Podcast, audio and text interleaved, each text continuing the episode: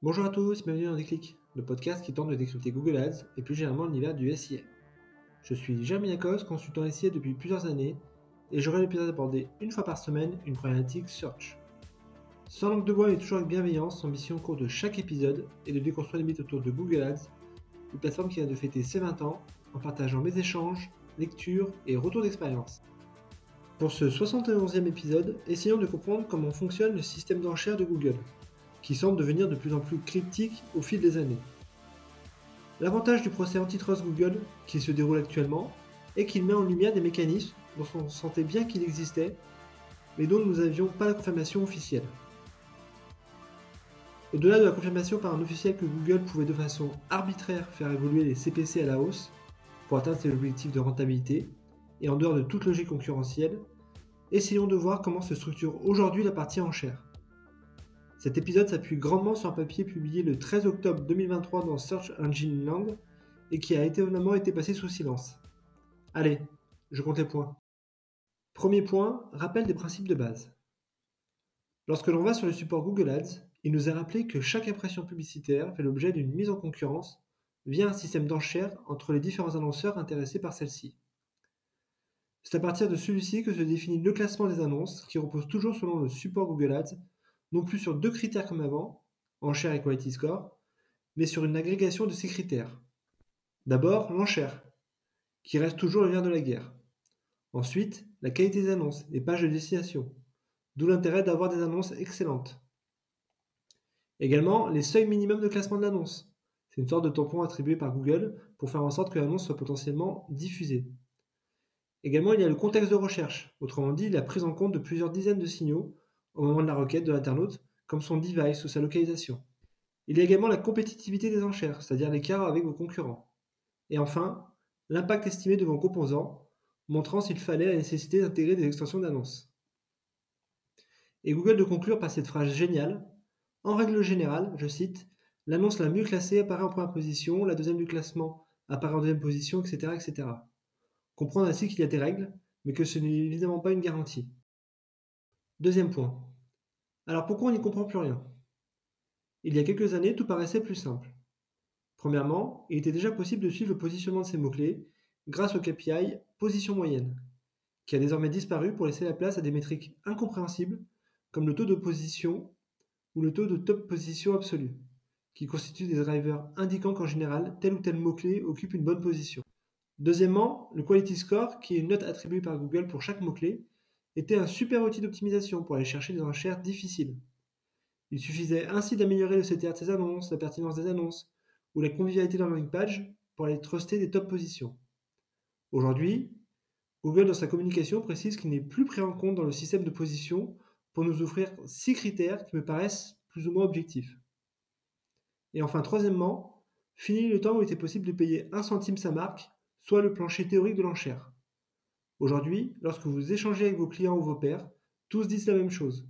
On assiste à une inflation des CPC qui parfois ne semble reposer sur pas grand-chose et sans même être décorrélée à la pression concurrentielle.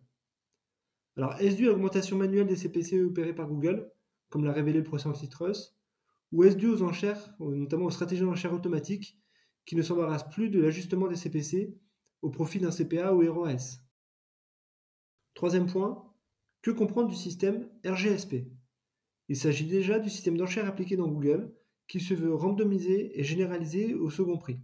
C'est-à-dire que l'enchère gagnante payera théoriquement un centime de plus que la seconde enchère. Avec le procès actuel, ce système qui a toujours plus ou moins fait l'unanimité a fait les gorges chaudes de la communauté SIA puisqu'il n'est pas dénué de limites et sans même être inégalitaire. Adam Judah, vice-président de la gestion de produits chez Google, a ainsi expliqué que ce n'est pas toujours le plus offrant qui gagne l'enchère. Si Google prend en effet en compte les six critères listés plus haut, il semble aussi considérer une donnée qui paraît exotique, comme la lifetime value de la campagne, c'est-à-dire le potentiel qu'il identifie chez l'annonceur. Peut-on penser ainsi qu'il aura tendance à privilégier les gros annonceurs ou les annonceurs à faire une forte croissance afin de les faire revenir sur la plateforme? Deuxièmement, pourquoi ne pas faire gagner le plus d'offrants? Sur le plan business, cette décision est évidemment un non-sens, car Google verrait à très court terme l'application de décisions non optimales du point de vue de ses revenus. Seulement, à moyen et long terme, cela représente deux avantages. Garantir la qualité des annonces diffusées sur son moteur de recherche afin de garder une audience captive et miser sur la récurrence d'investissement de la part des top annonceurs. Mais alors pourquoi RGSP est-il injuste? Pour être sûr de remporter l'enchère, les annonceurs ont deux drivers principaux. Augmenter leur enchère ou améliorer leur lifetime value, critère flou comme on l'a vu. Dans le cadre du procès et des tests qui ont été menés par le département de la justice américaine, il fallait que la meilleure enchère soit quasiment 4 fois supérieure à la seconde enchère pour être certain de se voir attribuer la première position. Dans le cas contraire, Google peut attribuer la première position à un annonceur de second rang s'il considère que sa lifetime value est meilleure et si bien entendu les deux enchères restent à des niveaux assez similaires. Alors pour quel résultat? Jerry Dischler, vice-président et directeur général des publicités de Google, a témoigné lors du procès antitrust et a affirmé que même s'il n'était pas sûr que RGSP conduisait les annonceurs à augmenter leur enchère publicitaire, il était certain que ces pratiques augmentaient les revenus publicitaires de Google. A noter également que ces pratiques sont plutôt courantes dans le monde de la tech. Yahoo a déclaré l'utiliser depuis 2007.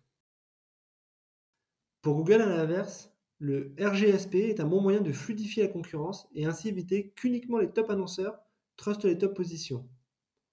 Comme le dit Adam Judah, nous inversons les gagnants des enchères avec les finalistes, sinon Amazon apparaîtrait tout le temps en tête.